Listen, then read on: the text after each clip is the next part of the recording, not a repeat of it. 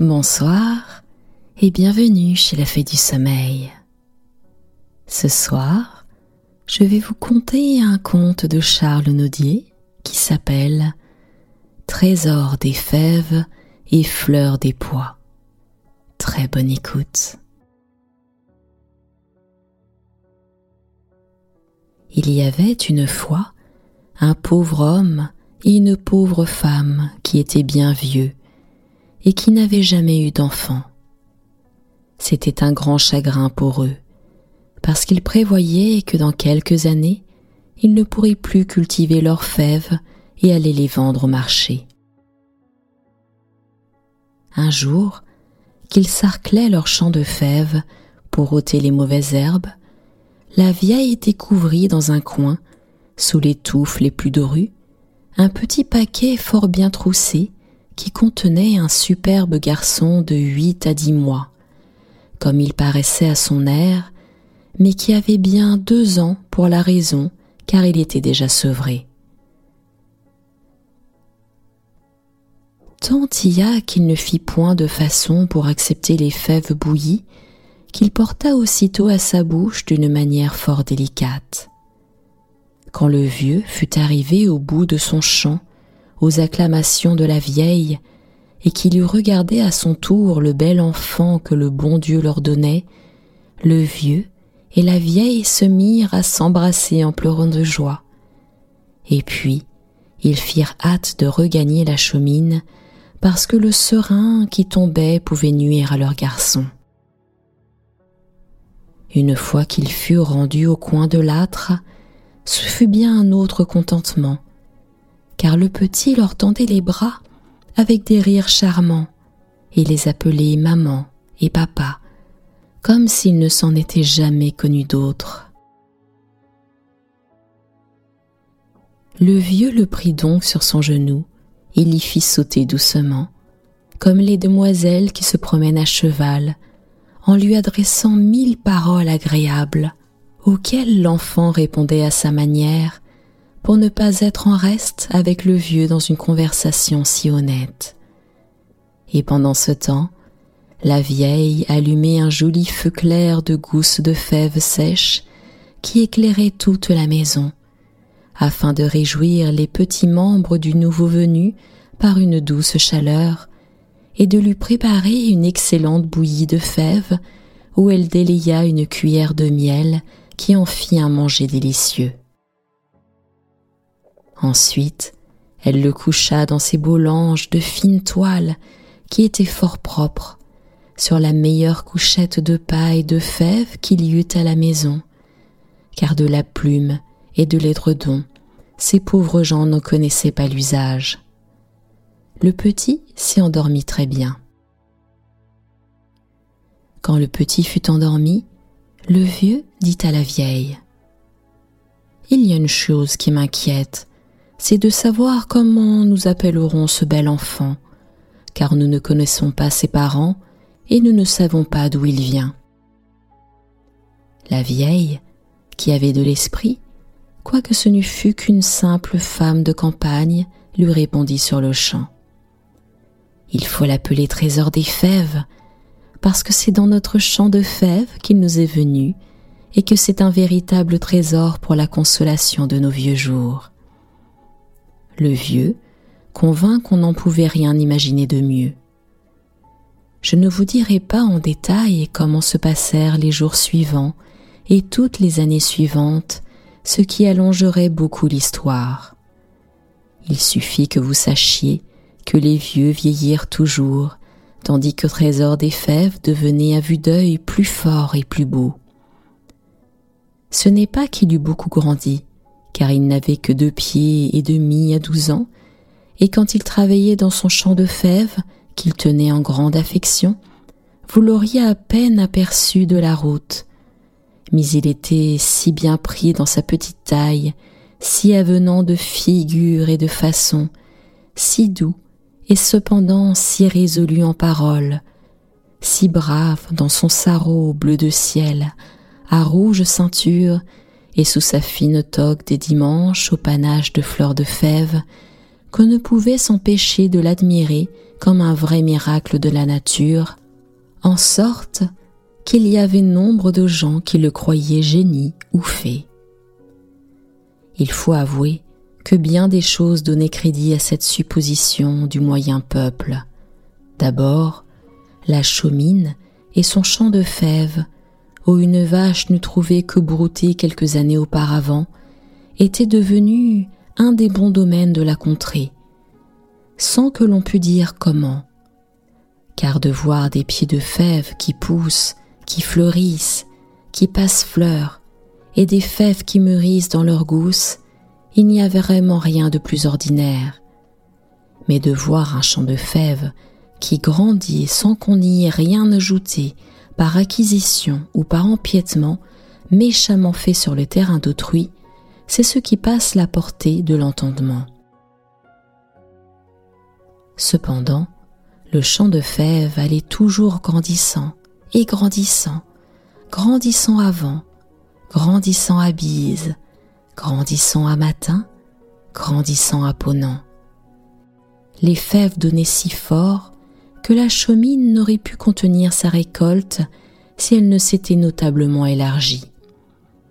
Et cependant, elles avaient manqué partout à plus de cinq lieues à la ronde, ce qui les rendait hors de prix à cause du grand usage qu'on en faisait à la table des rois et des seigneurs.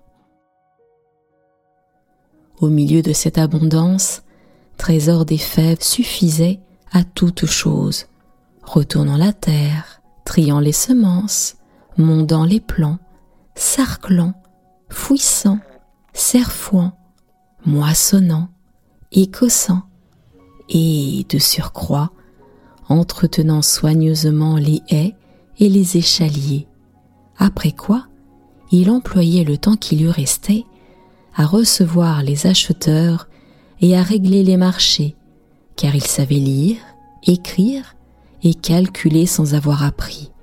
C'était une véritable bénédiction. Une nuit, que Trésor des Fèves dormait, le vieux dit à la vieille Voilà Trésor des Fèves qui a apporté un grand avantage à notre bien, puisqu'il nous a mis en état de passer doucement, sans rien faire, quelques années qui nous restent à vivre encore. En lui donnant par testament l'héritage de tout ceci, nous n'avons fait que lui rendre ce qui lui appartient. Mais nous serions ingrats envers cet enfant si nous n'avisions à lui procurer un rang plus convenable dans le monde que celui de marchand de fèves. C'est bien dommage qu'il soit trop modeste pour avoir brevet de savant dans les universités et un tantinet trop petit pour être général. C'est dommage, dit la vieille, qu'il n'ait pas étudié pour apprendre le nom de cinq ou six maladies en latin. On le recevrait médecin tout de suite. Quant au procès, continua le vieux, j'ai peur qu'il n'ait trop d'esprit et de raison pour en jamais débrouiller tout seul. Remarquez qu'on n'avait pas encore inventé les philanthropes.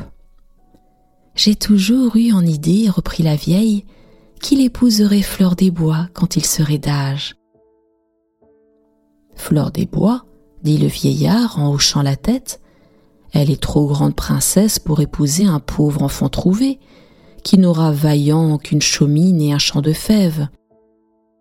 Fleur des pois, mamie, est une partie pour le sous-préfet ou pour le procureur du roi, et peut-être pour le roi lui-même s'il devenait veuf.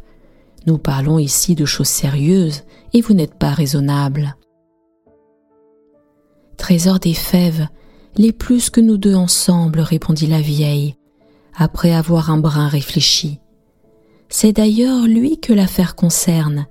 Il serait de mauvaise grâce que de pousser plus en avant sans le consulter. Là-dessus, le vieux et la vieille s'endormirent profondément. Le jour commençait à poindre quand Trésor des Fèves sauta de son lit pour aller au champ selon sa coutume. Qui fut étonné? Ce fut lui de ne trouver que ses habits de fête au bahut où il avait rangé les autres en se couchant. C'est cependant jour ouvrable où jamais, Si le calendrier n'est en défaut, se dit-il à part, et il faut que ma mère ait quelques saints à chômer dont je n'ouïs parler de ma vie pour m'avoir préparé durant la nuit mon beau sarrau et ma toque de cérémonie. Qu'il soit fait pourtant comme elle l'entend, car je ne voudrais pas la contrarier en rien dans son grand âge. Et quelques heures perdues se retrouveront aisément sur ma semaine en me levant plus tôt ou en rentrant plus tard. Sur quoi, Trésor des Fèves s'habilla aussi galamment qu'il le put, après avoir prié Dieu pour la santé de ses parents et la prospérité de ses fèves. Comme il se disposait à sortir, afin d'avoir au moins un coup d'œil à donner à ses échaliers avant le réveil de la vieille et du vieux, il rencontra la vieille sur lui, qui apportait un bon brouet tout fumant et le plaça sur sa petite table avec une cuillère de bois. Mange, mange, lui dit-elle, et ne te fais pas faute de se brouer au miel avec une pointe d'anis vert, comme tu l'aimais quand tu n'étais encore que tout enfant. Car tu as du chemin, mon mignon, et beaucoup de chemin à faire aujourd'hui. Voilà qui est bien, dit Trésor des Fèves en la regardant d'un air étonné. Mais où donc m'envoyez-vous? La vieille s'assit sur une escabelle qui était là, et les deux mains sur ses genoux. Dans le monde, répondit-elle en riant, dans le monde, mon petit trésor, tu n'as jamais vu que nous, et deux ou trois méchants regrattiers auxquels tu vends tes fèves pour fournir aux dépenses de la maisonnée. Digne garçon que tu es, et comme tu dois être un jour un grand monsieur, si le prix des fèves sous soutient, il est bon, mon mignon, que tu fasses des connaissances dans la belle société. Il faut te dire qu'il y a une grande ville, à trois quarts de lieue d'ici, où l'on rencontre à chaque pas des seigneurs en habits d'or et des dames en robes d'argent, avec des bouquets de roses tout autour. Ta jolie petite mine si gracieuse et si éveillée ne manquera pas de frapper d'admiration, et je serais bien trompée si tu passes le jour sans obtenir quelque profession honorable où l'on gagne beaucoup d'argent sans travailler, à la cour ou dans les bureaux. Mange donc, mange, mignon, et ne te fais pas faute de ce brouet au miel avec une pointe d'anis vert. Comme tu connais mieux la valeur des fèves que celle de la monnaie, continua la vieille, tu vendras au marché ces six litrons de fèves choisis à la grande mesure, je n'en ai pas mis davantage pour ne pas te charger. Avec cela, les fèves sont si chères au temps présent que tu serais bien empêché d'en rapporter le prix quand on te paierait tout en or. Aussi, nous entendons, ton père et moi, que tu en emploieras moitié à t'ébaudir honnêtement, comme il convient à ton âge, ou en achat de quelques joyaux bien ouvrés, propres, à te recréer le dimanche tel que montre d'argent à breloques de rubis ou d'émeraude, bilboquet d'ivoire et toupie de Nuremberg. Le reste du montant, tu le verseras à la caisse. Pars donc, mon petit trésor, puisque tu as fini ton brouet, et avise de ne pas t'attarder en courant après les papillons car nous mourrions de douleur si tu ne rentrais pas avant la nuit. Garde aussi les chemins battus, crainte des loups. Vous serez obéie, ma mère, dit Trésor des Fèves en embrassant la vieille, quoique j'aimasse mieux pour mon plaisir passer la journée au champ. Quant au loup, je n'en ai cure avec ma serfouette. Disant cela, il pendit hardiment sa serfouette à sa ceinture et partit d'un pas délibéré. Reviens de bonne heure, lui cria longtemps la vieille, qui regrettait déjà de l'avoir laissé partir? Trésor des fèves marcha, marcha, faisant des enjambées terribles comme un homme de cinq pieds, et regardant de ci, de là les choses d'apparence, inconnu qui se trouvait sur sa route, car il n'avait jamais pensé que la terre fût si grande et si curieuse. Cependant, quand il eut marché plus d'une heure, ce qu'il jugeait à la hauteur du soleil, et comme il s'étonnait de n'être pas encore rendu à la ville au train qu'il était allé, il lui sembla qu'on lui récriait. Bouh, bouh. Arrêtez, monsieur Trésor des Fèves, on vous en prie. Qui m'appelle? dit Trésor des Fèves, en mettant fièrement la main sur sa serfouette. De grâce, arrêtez ici, monsieur Trésor des Fèves. Bouh, c'est moi qui vous parle. Est-il vrai? dit Trésor des Fèves en dressant son regard jusqu'au sommet d'un vieux pin caverneux et demi-mort, sur lequel un maître hibou se berçait lourdement au souffle du vent. Et qu'avons-nous à démêler ensemble, mon bel oiseau? Ce serait merveille que vous me reconnussiez, répliqua le hibou, car je vous ai obligé qu'à votre insu, comme doit faire un hibou délicat, modeste et homme de bien, en mangeant, un à un, à mes risques et périls, les canailles de rats qui grignotaient bon an, mal an, la moitié de votre récolte. Mais c'est ce qui fait que votre champ vous rapporte aujourd'hui de quoi acheter quelque part un joli royaume si vous savez vous contenter. Quant à moi, victime malheureuse et désintéressée du dévouement, je n'ai pas au crochet un misérable rat maigre pour mes bons jours.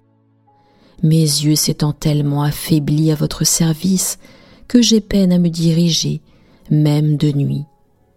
Je vous appelais donc, généreux trésor des fèves, pour vous prier de m'octroyer un de ces bons litrons de fèves que vous portez pendus à votre bâton, et qu'il suffirait à soutenir ma triste existence jusqu'à la majorité de mon aîné que vous pouvez compter pour féal. Ceci, monsieur du hibou s'écria Trésor des Fèves en détachant du bout de son bâton un des trois litrons de fèves qui lui appartenaient, c'est la dette de la reconnaissance et j'ai plaisir à la quitter. Le hibou s'abattit dessus, le saisit des serres et du bec, et d'un tir d'aile, il l'emporta sur son arbre. Oh, que vous partez donc vite, reprit Trésor des Fèves. Oserais-je vous demander, monsieur du hibou, si je suis encore loin du monde où ma mère m'envoie? Vous y entrez, mon ami, dit le hibou, et il alla se percher ailleurs. Trésor des Fèves se remit donc en chemin, allégé d'un de ses litrons, et comme sûr qu'il ne tarderait pas à arriver, mais il n'avait pas encore fait cent pas qu'il s'entendit encore. Bé, bé. Arrêtez, si, monsieur Trésor des Fèves, on vous en prie. Je crois connaître cette voix, dit Trésor des Fèves en se retournant. Et oui, vraiment, c'est cette mièvre effrontée de chevrette de montagne qui rôdait toujours avec ses petits autour de mon champ pour me rafler quelques bonnes lipées. Vous voilà donc, madame la maraudeuse. Que dites-vous de marauder, joli trésor? Ah, vos hêtes est bien trop fondues, vos fossés trop profonds, et vos échaliers trop serrés pour cela. Tout ce qu'on pouvait faire était de tondre le bout de quelques feuilles qui florissaient entre les joints de la clé, et c'est au grand bénéfice des pieds que nous émondons, comme dit le proverbe, dents de mouton porte nuisance, et dents de chevrette abondance. Voilà qui suffit, dit Trésor des Fèves, et le mal que je vous ai souhaité puisse-t-il m'advenir incontinent? Mais qu'aviez-vous à m'arrêter? Hélas, répondit-elle en versant de grosses larmes, c'est pour vous dire qu'un méchant loup a mangé mon mari le chevret, et que nous sommes en grande misère, l'orpheline et moi, depuis qu'il ne va plus fourrager pour nous, de sorte qu'elle est en danger de mourir de malfaim, si vous ne lui portez aide, la malheureuse biquette. Je vous appelais donc, noble trésor, pour vous prier de nous faire la charité d'un de ces bons litrons de fèves que vous portez pendus à votre bâton, et qui nous serait un suffisant réconfort en attendant que nous ayons reçu des secours de nos parents. Ceci, Dame Chevrette, s'écria Trésor des Fèves en détachant du bout de son bâton un de ces deux litrons de fèves qui lui appartenaient encore, cette œuvre de bienfaisance et de compassion que je me tiens heureux d'accomplir. La chevrette le happa du bout des lèvres et d'un bond disparut dans le hallier. Oh, que vous partez donc vite, reprit Trésor des Fèves. Oserais-je vous demander, ma voisine, si je suis encore loin du monde où mère m'envoie Vous y êtes déjà cria la chevrette en s'enfonçant parmi les broussailles. Et Trésor des Fèves se remit en chemin, allégé de deux de six et cherchant du regard les murailles de la ville. Quand il s'aperçut à quelque bruit qui se faisait à la lisière du bois, qu'il devait être suivi de près. Il s'élança soudainement de ce côté, sa serfouette à la main, et bien lui en prit, car le compagnon qui l'escortait à pas de loup n'était autre qu'un vieux loup dont la physionomie ne promettait rien d'honnête. C'est donc vous, maligne bête, dit Trésor des Fèves, qui me réserviez l'honneur de figurer chez vous au banquet de la Vesprée Heureusement, ma serfouette a deux dents qui valent bien toutes les vôtres, sans vous faire tort, et il faut vous tenir pour dit, mon compère, que vous souperez aujourd'hui sans moi. Regardez-vous de plus comme bien chanceux, s'il vous plaît, que je ne venge pas sur votre vilaine personne le mari de la chevrette, qui est le père de la biquette et dont la famille est réduite par votre cruauté à une piteuse misère.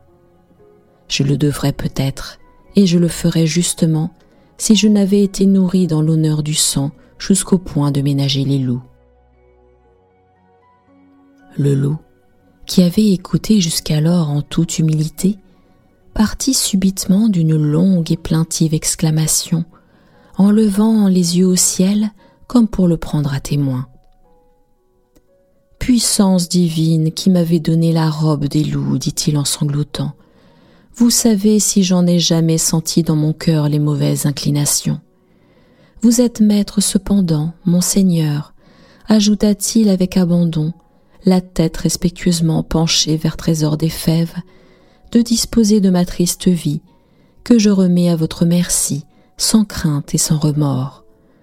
Je périrai content de vos mains, s'il vous convient de m'immoler en expiation des crimes trop avérés de ma race car je vous ai toujours aimé tendrement et parfaitement honoré depuis le temps où je prenais un innocent plaisir à vous caresser au berceau, quand madame votre mère n'y était pas. Vous étiez dès lors de si bonne mine, et si imposante, qu'on aurait deviné, rien qu'à vous voir, que vous deviendriez un prince puissant et magnanime comme vous êtes. Je vous prie seulement de croire, avant de me condamner, que je n'ai pas trempé mes pattes sanglantes à l'assassinat perpétré sur l'époux infortuné de la chevrette.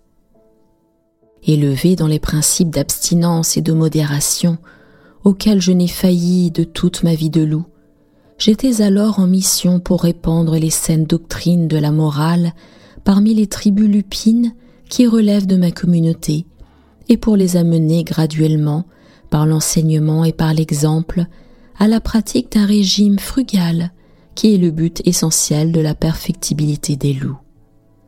Je vous dirai mieux, monseigneur, l'époux de la chevrette fut mon ami. Je chérissais en lui d'heureuses dispositions, et nous voyageâmes souvent ensemble en devisant, parce qu'il avait beaucoup d'esprit naturel et de goût pour apprendre. Une malheureuse rixe de préséance occasionna sa mort en mon absence, et je ne m'en suis pas consolé. Et le loup pleura, se semblait, du profond de son cœur, ni plus ni moins que la chevrette. Vous me suiviez pourtant, dit Trésor des Fèves, sans reboiter le double fer de sa serfouette. Il est vrai, monseigneur, répondit le loup en câlinant. Je vous suivais, dans l'espérance de vous intéresser à mes vues bénévoles et philosophiques en quelque endroit plus propre à la conversation. Las, me disais-je, si mon Seigneur trésor des fèves, dont la réputation est si étendue et si accréditée dans le pays, voulait contribuer de sa part au plan de réforme que j'ai fait, il en aurait une belle occasion aujourd'hui. Je suis caution qu'il ne lui en coûterait qu'un de ces litrons de bonnes fèves qu'il porte pendu à son bâton pour affréhender une table d'hôtes de loup, de louva et de louveteaux à la vie granivore et pour sauver des générations innombrables de chevrettes et de chevrets, de biquettes et de biquets. C'est le dernier de mes litrons, pensa Trésor des Fèves. Mais qu'ai-je à faire de bilboquet, de rubis et de toupie Et qu'est-ce qu'un plaisir d'enfant au prix d'une action utile? Voilà ton litron de fèves, s'écria-t-il en détachant du bout de son bâton le dernier des litrons que sa mère lui avait donné pour ses menus plaisirs, mais sans fermer sa serfouette. C'est le reste de ma fortune, ajouta-t-il, mais je n'y ai point de regret, et je te serai reconnaissant, ami loup, si tu en fais le bon usage que tu m'as dit. Le loup y enfonça ses crocs et l'emporta d'un trait vers sa tanière. Oh, mais que vous partez donc vite, reprit Trésor des Fèves, Oserais-je vous demander, messire loup, si je suis encore loin du monde où ma mère m'envoie? Tu y es depuis longtemps, répondit le loup en riant de travers, et tu y resterais bien mille ans, sans voir autre chose que ce que tu as vu. Trésor des Fèves se remit alors en chemin, allégé de ses trois litrons, et cherchant toujours du regard les murailles de la ville qui ne se montraient jamais il commençait à céder à la lassitude et à l'ennui quand des cris perçants, qui partaient d'un petit sentier détourné, réveillèrent son attention. Il courut au bruit. Qu'est-ce? dit-il, la serfouette à la main, et qui a besoin de secours? Parlez, je ne vous vois pas. C'est moi, monsieur Trésor des Fèves, c'est Fleur des Pois, répondit une petite voix pleine de douceur, qui vous prie de la délivrer de l'embarras où elle se trouve, il ne faut que vouloir et il ne vous en coûtera guère. Eh vraiment, madame, je n'ai point coutume de regarder à ce qu'il m'en coûtera pour obliger. Vous pouvez disposer de ma fortune et de mon bien, continua-t-il, à l'exception de ces trois litrons de fèves que je porte pendus à mon bâton, parce qu'ils ne m'appartiennent pas, mais à mon père et à ma mère, et que j'ai donné tout à l'heure ce qui était mien à un vénérable hibou, à un saint homme de loup qui prêche comme un ermite et à la plus intéressante des chevrettes de montagne. Il ne me reste pas une seule fève que j'ai licence de vous offrir. Vous vous moquez reprit Fleur des Bois, un peu piquée. Qui vous parle de vos fèves, Seigneur? Je n'ai que faire de vos fèves, grâce à Dieu, et on ne sait ce que c'est dans mon office. Le service que je vous demande, c'est de me mettre le doigt sur le bouton de ma calèche pour en relever la capote sous laquelle je suis près de m'étouffer. Je ne demanderai pas mieux, madame, s'écria Trésor des Fèves, si j'avais l'honneur de voir votre calèche, mais il n'y a pas ombre de calèche dans ce sentier, qui me paraît d'ailleurs peu voyable aux équipages. Cependant, je ne mettrai pas longtemps m'échouer à la découvrir, car je vous entends de bien près. Et quoi dit-elle en s'éclatant de rire. Vous ne voyez pas ma calèche? Vous avez failli l'écraser en courant comme un étourdi, et elle est devant vous, aimable trésor des fèves. Et il est facile de la reconnaître à son apparence élégante, qui a quelque chose de celle d'un pois chiche tellement l'apparence d'un pois chiche, rumina Trésor des Fèves en s'accrepoutonnant, que je m'en serais laissé prendre avant d'y voir autre chose qu'un pois chiche. Un coup d'œil suffit pourtant à Trésor des Fèves pour remarquer que c'était un fort gros pois chiche, plus rond qu'une orange et plus jaune qu'un citron, porté sur quatre petits trous d'or et muni d'un joli porte-manteau qui était fait d'une petite gousse de pois, verte illustrée comme un maroquin. Il se hâta de mettre la main sur le bouton et la porte s'ouvrit. Fleur des pois en jaillit comme une graine de balsamine et tomba, leste et joyeuse, sur ses talons. Trésor des fèves se releva émerveillé, car il n'avait jamais rien imaginé d'aussi beau que Fleur des pois. C'était en effet le minois le plus accompli qu'un peintre puisse inventer. Des yeux longs comme des amandes, violets comme des betteraves, au regard pointu comme des haleines, et une bouche fine et moqueuse qui ne s'entr'ouvrait à demi que pour laisser voir des dents blanches comme albâtre et luisantes comme émail. Sa robe courte, un peu flottante, panachée de flammes roses comme les fleurs qui viennent au pois, parvenait à peine à moitié de ses jambes faites autour, chaussée d'un bas de soie blanc, aussi tendu que si on avait employé le cabestan, et terminée par des pieds si mignons qu'on ne pouvait les voir sans envier le bonheur du cordonnier qui les avait de sa main emprisonnés dans le satin. De quoi t'étonnes-tu? dit Fleur des Pois, ce qui prouve par parenthèse que Trésor des Fèves n'avait pas l'air extrêmement spirituel dans ce moment-là. Trésor des Fèves rougit, mais il se remit bientôt. Je m'étonne, reprit-il modestement, qu'une aussi belle princesse, qui est à peu près de ma taille, ait pu tenir dans un pois chiche.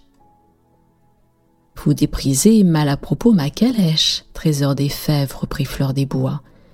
On y voyage très commodément quand elle est ouverte. Et c'est par hasard que je n'y ai pas mon grand écuyer, mon aumônier, mon gouverneur, mon secrétaire des commandements et douze ou trois de mes femmes. J'aime à me promener seule, et ce caprice m'a valu l'accident qui m'est arrivé.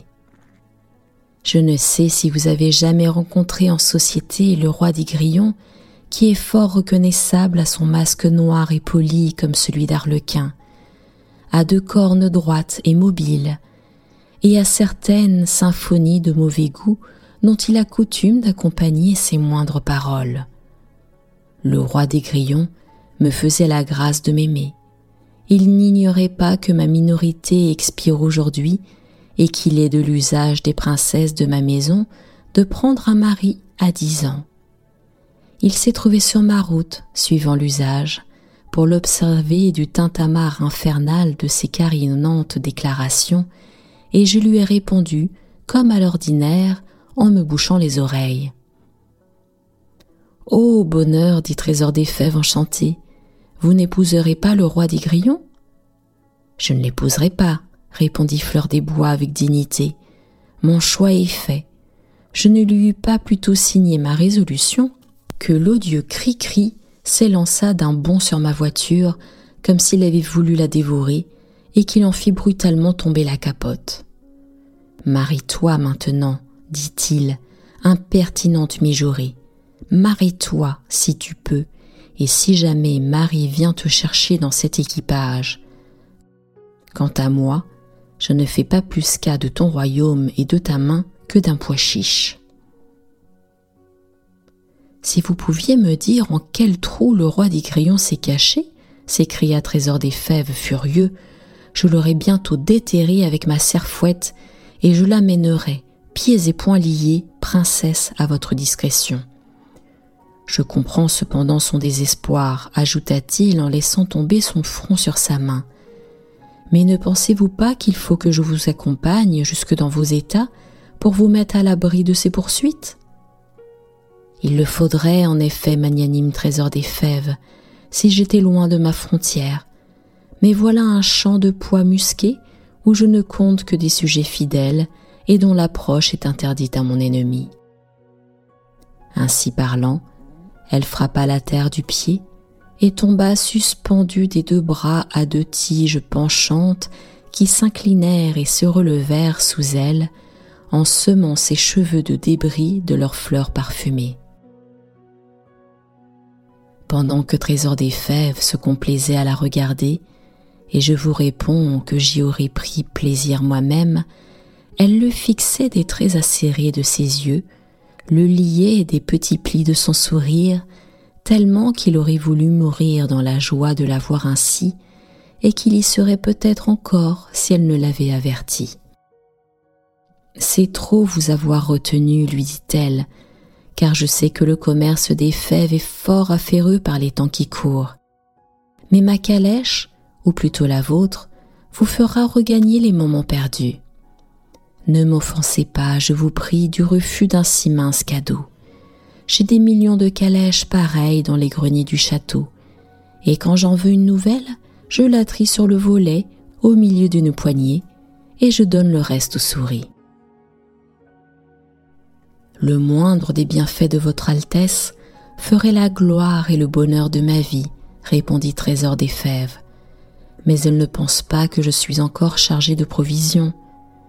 Or, je conçois à merveille, si bien mesuré que soient mes fèves, qu'il y aurait moyen de faire entrer assez commodément votre calèche dans un de mes litrons. Mais mes litrons dans votre calèche, c'est chose impossible. Essaye, dit Fleur des Bois en riant et en se balançant à ses fleurs. Essaye, et ne t'émerveille pas de tout, comme un enfant qui n'a rien vu. En effet, Trésor des Fèves n'éprouva aucune difficulté à placer les trois litrons dans la caisse de la voiture. Elle en aurait connu trente et davantage. Il fut un peu mortifié. Je suis prêt à partir, madame, reprit-il en se plaçant lui-même sur un coussin bien rembourré, dont l'ampleur lui permettait de s'accommoder fort agréablement dans toutes les positions, jusqu'à s'y coucher tout du long, s'il lui en avait pris l'envie. Je dois à la tendresse de mes parents de ne pas leur laisser d'inquiétude sur ce que je suis devenu à notre première séparation, et je n'attends plus que votre cocher qui s'est enfui épouvanté, sans doute, à l'incartade grossière du roi des grillons, en reconduisant l'attelage et en emportant les brancards. Alors, j'abandonnerai ces lieux avec l'éternel regret de vous avoir vu sans espérer vous revoir. Bon, repartit Fleur des Pois, sans avoir l'air de prendre garde à cette dernière partie du discours de Trésor des Fèves, qui tirait fort à conséquence. Bon, ma calèche n'a ni cocher, ni brancard, ni attelage. Elle marche à la vapeur, et il n'y a pas d'heure où elle ne fasse aisément cinquante mille lieues. Je te demande si tu seras en peine de retourner chez toi quand cela te conviendra. Il suffira que tu retiennes bien le geste et le mot dont je me servirai pour la mettre en route. Le porte-manteau contient différents objets qui peuvent te servir en voyage et qui t'appartiennent sans réserve. En l'ouvrant, à la manière dont tu ouvrirais une gousse de pois vert, tu y trouveras trois écrins de la forme et de la juste grosseur d'un pois, suspendus chacun d'un fil léger qui les soutient dans leur étui comme des points en cause, de telle façon qu'ils ne puissent se heurter dommageablement dans les déménagements et le transport. C'est un travail merveilleux. Ils céderont à la pression de ton doigt comme le soufflet de ma calèche, et tu n'auras plus qu'à en semer le contenu en terre dans un trou fait à la pointe de ta serfouette pour voir poindre trésor et clore tout ce que tu auras souhaité. N'est-ce pas miracle cela? Retiens bien seulement que, le troisième épuisé, il ne me reste rien à t'offrir, car je n'ai à moi que trois pois verts, comme tu n'avais que trois litrons de fèves, et la plus belle fille du monde ne peut donner que ce qu'elle a. Es-tu disposé à te mettre en route maintenant? Sur le signe affirmatif de Trésor des Fèves, qui ne se sentait pas la force de parler, Fleur des Pois fit éclater le pouce de sa main droite contre le milieu du doigt en criant Partez, pois chiche Et le pois chiche était à plus de quinze cents kilomètres du champ musqué de Fleur des Pois que les yeux de Trésor des Fèves la cherchaient encore inutilement. Hélas, dit-il, c'est que ce serait faire tort à la célérité du pois chiche que de dire qu'il parcourait l'espace avec la célérité d'une balle d'arquebuse. Les bois, les villes, les montagnes, Les mers disparaissaient incomparablement plus vite sur son passage que les ombres chinoises de Séraphin sous la baguette du fameux magicien Rotomago. Les horizons les plus lointains se dessinaient à peine dans une immense profondeur qu'il s'était précipité sur le pois chiche et que Trésor des Fèves se serait efforcé en vain de les retrouver derrière lui. Pendant qu'il se retournait, crac, il n'y était plus. Enfin, il avait plusieurs fois repris l'avance sur le soleil.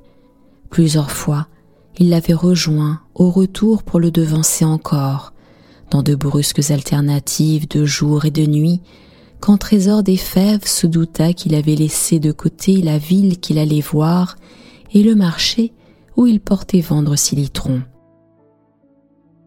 Les ressorts de cette voiture sont un peu gais, imagina-t-il soudain, car on n'oublie pas qu'il était doué d'un esprit très subtil. Elle est partie à l'étourdie avant que Fleur des Pois eût achevé de s'expliquer sur ma destination. Il n'y a pas de raison pour que ce voyage finisse dans tous les siècles des siècles. Cette aimable princesse, qui est assez évaporée, comme le comporte sa jeunesse, ayant bien pensé à me dire en quelle sorte on mettait sa calèche en route, mais non pas ce qu'il fallait faire pour l'arrêter. Effectivement, Trésor des Fèves s'était servi sans succès de toutes les interjections malsonnantes qu'il eût jamais recueillies, pudeur gardée, de la bouche blasphématoire des voiturins et des muletiers, gens de pauvre éducation et de méchant langage. La diantre de calèche allait toujours, elle n'allait que de plus belle, et pendant qu'il fouillait dans sa mémoire pour varier ses apostrophes de plus d'euphémismes que n'en pourrait jamais enseigner la rhétorique, Madame la Calèche coupait des latitudes à la course et passait sur le ventre de dix royaumes qui n'en pouvaient mais. Le diable t'emporte, chienne de calèche, s'écria Trésor des Fèves. Et le diable obéissant ne manquait pas d'emporter la calèche des tropiques au pôle ou des pôles aux tropiques et de le ramener par tous les cercles de la sphère sans égard au changement insalubre des températures. Il y avait de quoi rôtir ou se morfondre avant peu, si Trésor des Fèves n'avait été doué, ainsi que nous l'avons dit souvent, d'une admirable intelligence. Voir, dit-il en lui-même, puisque Fleur des Pois l'a lancé à travers le monde en lui disant Partez, pois chiche, on l'arrêterait peut-être en lui disant le contraire. Cela était extrêmement logique. Arrêtez, pois chiche, cria Trésor des Fèves en faisant claquer le pouce de sa main droite contre le doigt du milieu, comme il l'avait vu faire à Fleur des Bois. Voyez si une académie tout entière aurait aussi bien trouvé. Le pois chiche s'arrêta si juste que vous ne l'auriez pas même arrêté en le fichant sur terre avec un clou. Il ne bougea plus. Trésor des Fèves descendit de son équipage, le ramassait précieusement et le laissa couler dans une bouguette de cuir qu'il avait à sa ceinture pour y serrer les échantillons de ses fèves, mais après en avoir retiré le porte-manteau. L'endroit où la calèche de Trésor des Fèves s'était ainsi butée à son ordre n'est pas décrit par les voyageurs. Bruce le place aux sources du Nil, M. Douville au Congo, M. Caillé à Tombouctou. C'était une plaine sans bornes, si sèche, si rocailleuse et si sauvage, qu'il n'y avait pas un buisson sous lequel gîter, ni une mousse du désert pour reposer sa tête endormie, ni une feuille nourricière ou rafraîchissante pour apaiser la faim et la soif. Trésor des fèves ne s'inquiéta point. Il fendit proprement de l'ongle son porte-manteau et il en détacha un des trois petits écrins dont Fleur des Pois lui avait fait la description. Ensuite, il l'ouvrit comme il avait fait de sa calèche, et semant son contenu à terre à la pointe de la serfouette, il en arriva ce qui pourra, dit-il, mais j'aurais grand besoin d'un pavillon pour me couvrir cette nuit.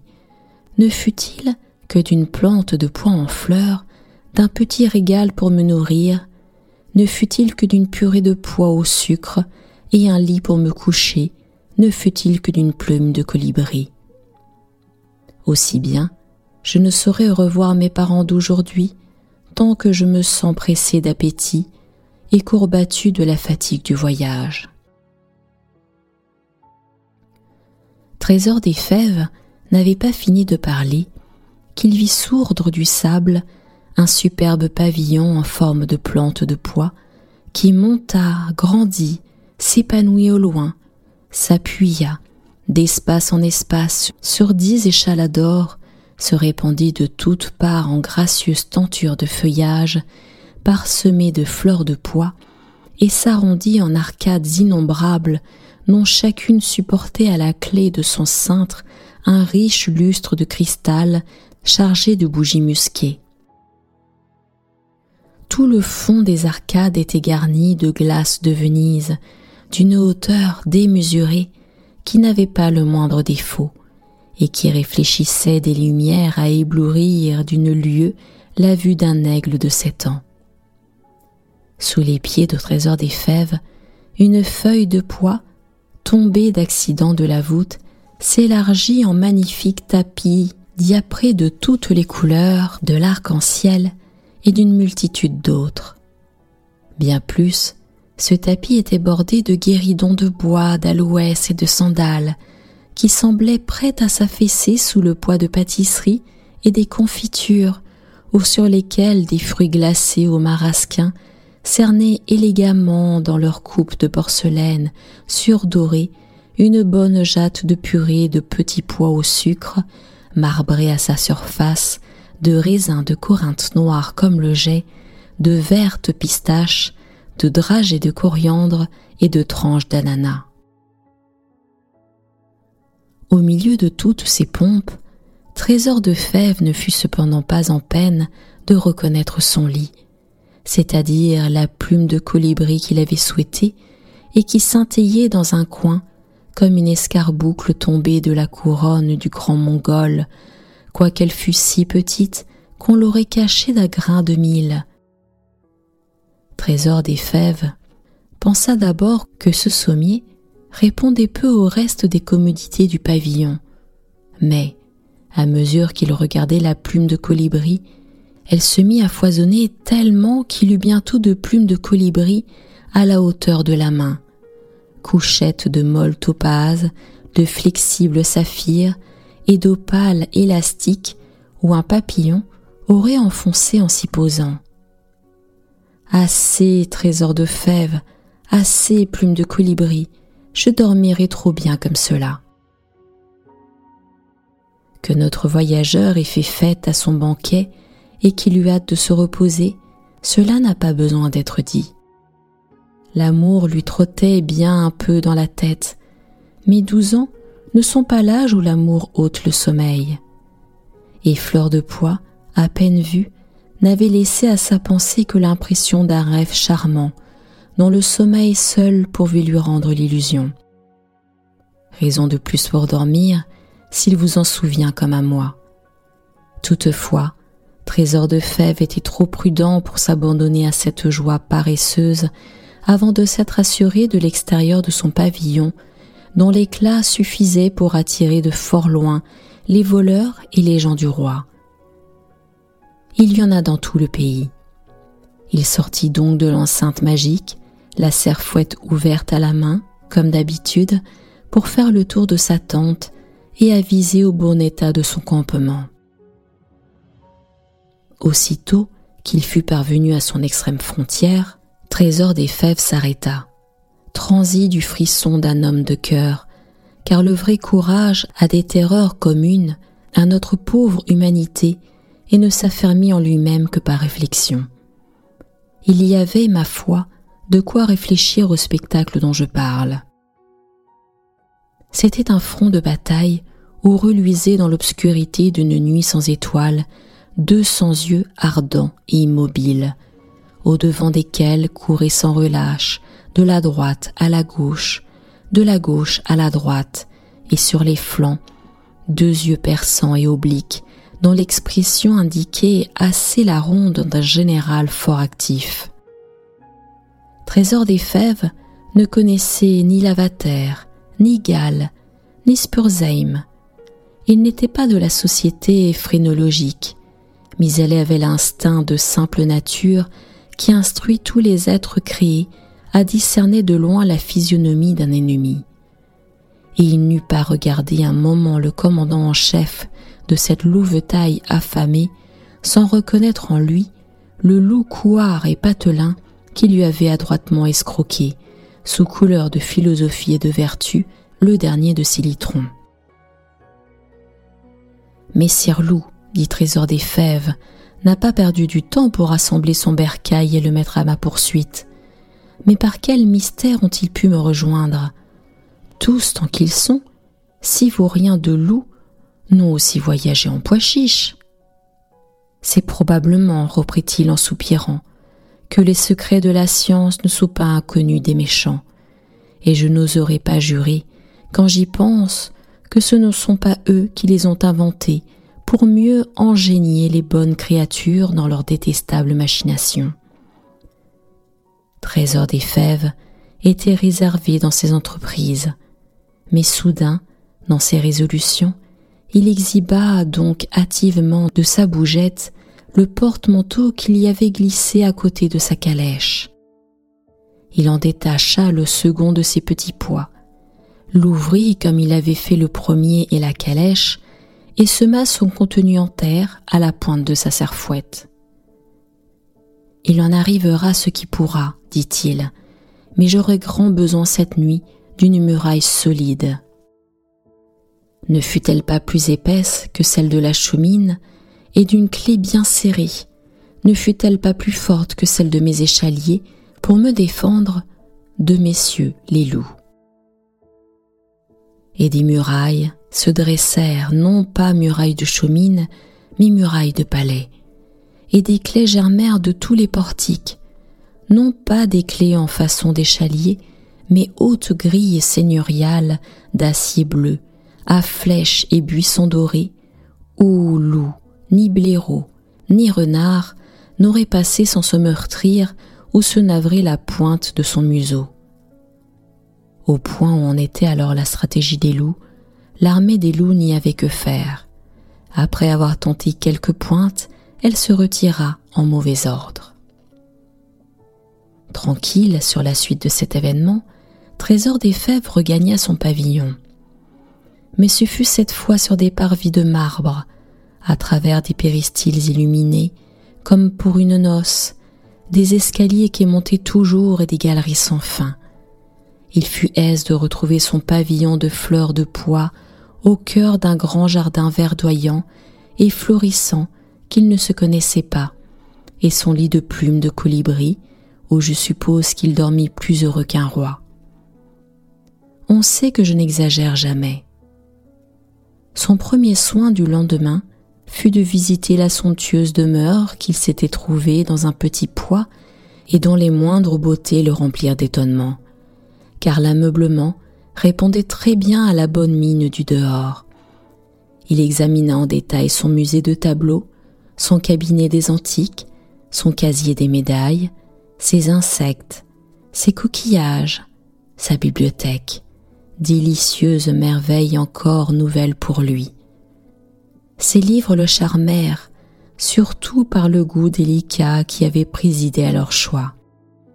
Ce qu'il y a de plus exquis dans la littérature et de plus utile dans les sciences humaines s'y trouvait rassemblé pour le plaisir et l'instruction d'une longue vie, comme les aventures de l'ingénieux Don Quichotte de la Manche, les chefs-d'œuvre de la bibliothèque bleue, de la fameuse édition de Madame Oudot, des contes de fées de toutes sortes, avec de belles images en taille douce, une collection de voyages curieux et récréatifs, dont les plus authentiques étaient déjà ceux de Robinson et de Gulliver.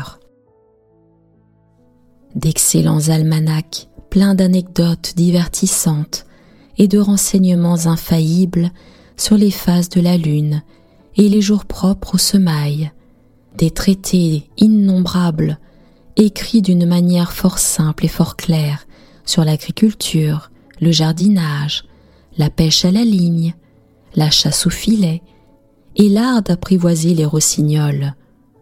Tout ce qu'on peut désirer enfin quand on est parvenu à connaître ce que valent les livres de l'homme et de son esprit. Il n'y avait d'ailleurs point d'autres savants, point d'autres philosophes, point d'autres poètes, par la raison incontestable que tout savoir, toute philosophie, toute poésie sont là ou ne sont jamais nulle part. C'est moi qui vous en réponds.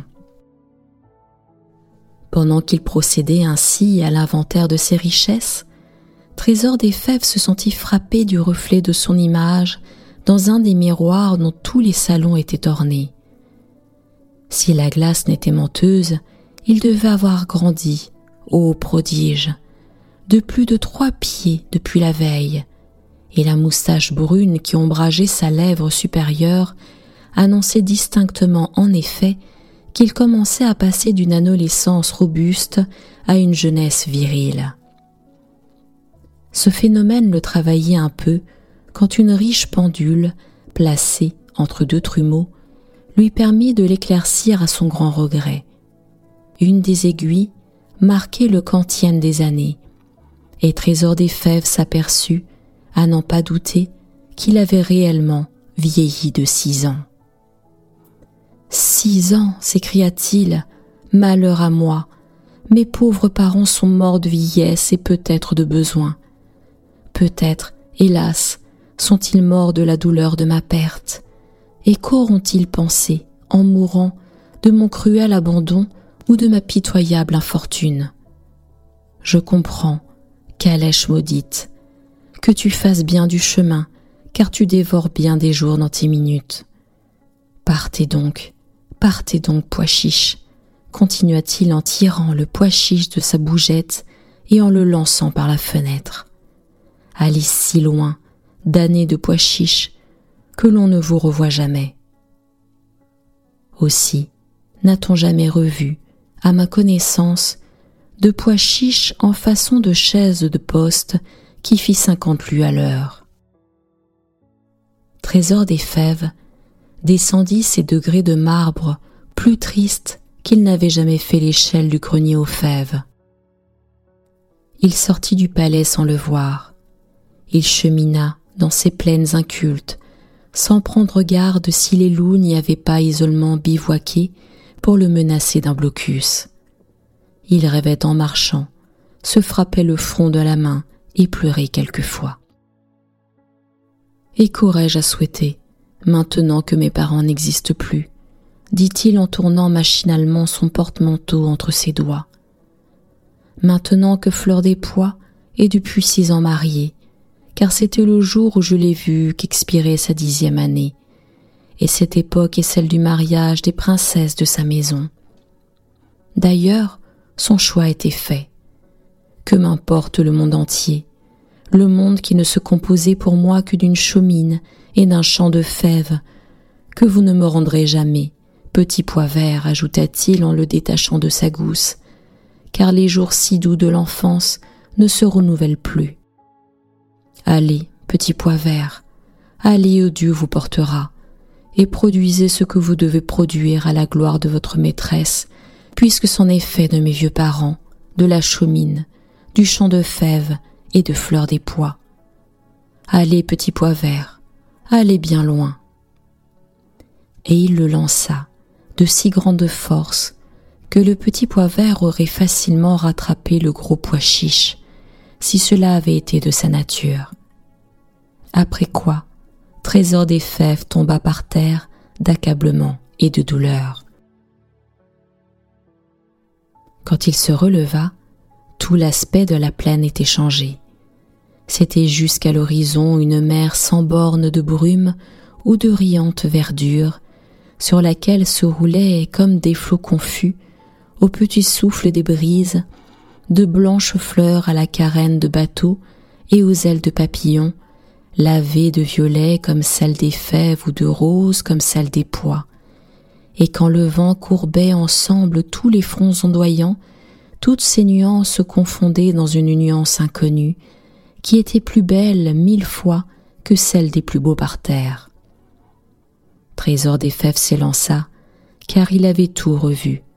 Le champ agrandi, la chaumine embellie, son père et sa mère vivants, et qui accourait au-devant de lui, bien qu'un peu cassé, de toute la force de leurs jambes, pour lui apprendre comment, depuis le jour de son départ, il n'avait manqué de recevoir de ses nouvelles tous les soirs, avec quelque gracieuseté qui améliorerait leur vie et de bonnes espérances de retour qui les avaient sauvés de mourir. Trésor des fèves, après les avoir tendrement embrassés, leur donna ses bras pour l'accompagner à son palais. À mesure qu'ils en approchaient, le vieux et la vieille s'ébahissait de plus en plus, et Trésor des Fèves aurait craint de troubler leur joie. Il ne put s'empêcher cependant de dire Ah, si vous aviez vu Fleur des Pois, mais il y a six ans qu'elle est mariée. Et que je suis mariée avec toi, Fleur des Pois en ouvrant la grille à deux battants. Mon choix était fait alors, t'en souviens-t-il Entrez ici, continua-t-elle, en baisant le vieux et la vieille qui ne pouvaient se lasser de l'admirer, car elle était aussi grandie de six ans, et l'histoire indique par là qu'elle en avait seize. Entrez ici chez votre fils, c'est un pays d'âme et d'imagination, où l'on ne vieillit plus et où l'on ne meurt pas. Il était difficile d'apprendre une meilleure nouvelle à ces pauvres gens. Les fêtes du mariage s'accomplirent dans toute la splendeur requise entre de si grands personnages, et leur ménage ne cessa jamais d'être un parfait exemple d'amour, de constance et de bonheur. C'est ainsi que finissent les contes de fées. Et c'est ainsi que se termine le conte Trésor des fèves et fleurs des bois. C'était la fée du sommeil. Je vous retrouve très prochainement pour une nouvelle histoire. À très bientôt.